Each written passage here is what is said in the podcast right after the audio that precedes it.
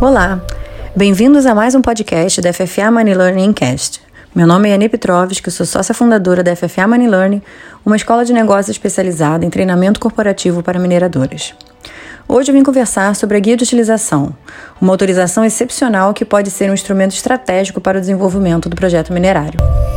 A guia de utilização está prevista nos artigos 22, parágrafo 2 do Decreto-Lei 227 de 67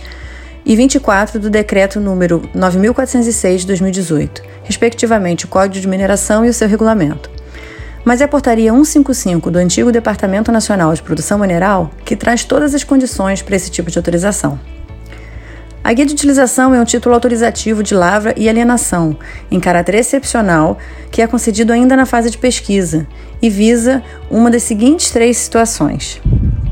a primeira é a aferição da viabilidade técnico-econômica da lavra de substâncias minerais no mercado nacional e ou internacional. A segunda hipótese é a extração de substâncias minerais para análise e ensaios industriais antes da outorga da concessão de lavra.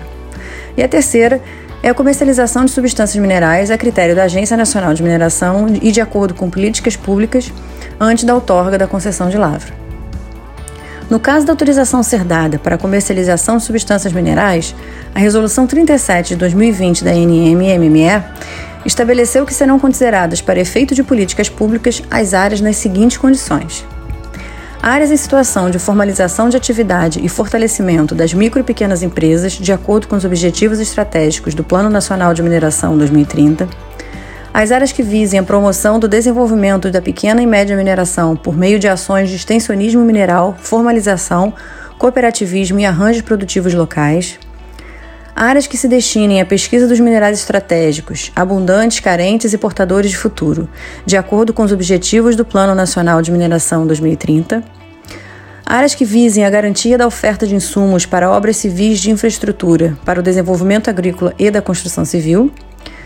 Áreas com investimentos em setores relevantes para a balança comercial brasileira, contendo substâncias necessárias ao desenvolvimento local e regional,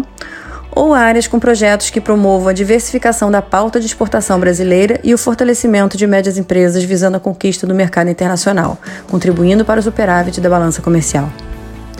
A guia de utilização será concedida de 1 a 3 anos, admitida uma prorrogação por até igual período. Para garantir que não haja interrupção nas atividades de lava experimental,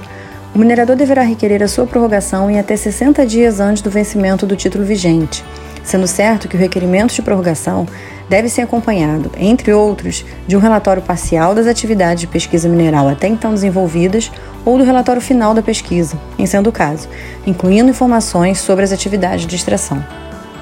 A guia autorizará a extração de uma quantidade máxima de minério, de acordo com a substância mineral pleiteada, nos termos do anexo 4 da Portaria 155 sendo possível, desde 2020, a concessão de guias de utilizações para mais de uma substância, situação que não era prevista anteriormente. Para que seja deferida a guia de utilização, além de se enquadrar nas situações já apontadas, o minerador deverá apresentar uma série de documentos, estar com as suas obrigações quitadas, como o pagamento das taxas anuais por hectare, além de não ter qualquer irregularidade no processo mineral e nem ter realizado o lavre legal antes.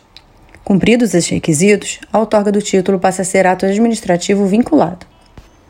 Importante lembrar também que para atividade de lavra, ainda que seja de forma experimental, com a guia de utilização, se faz necessária a obtenção da licença ambiental correspondente nos termos da Resolução CONAMA 237 de 1997.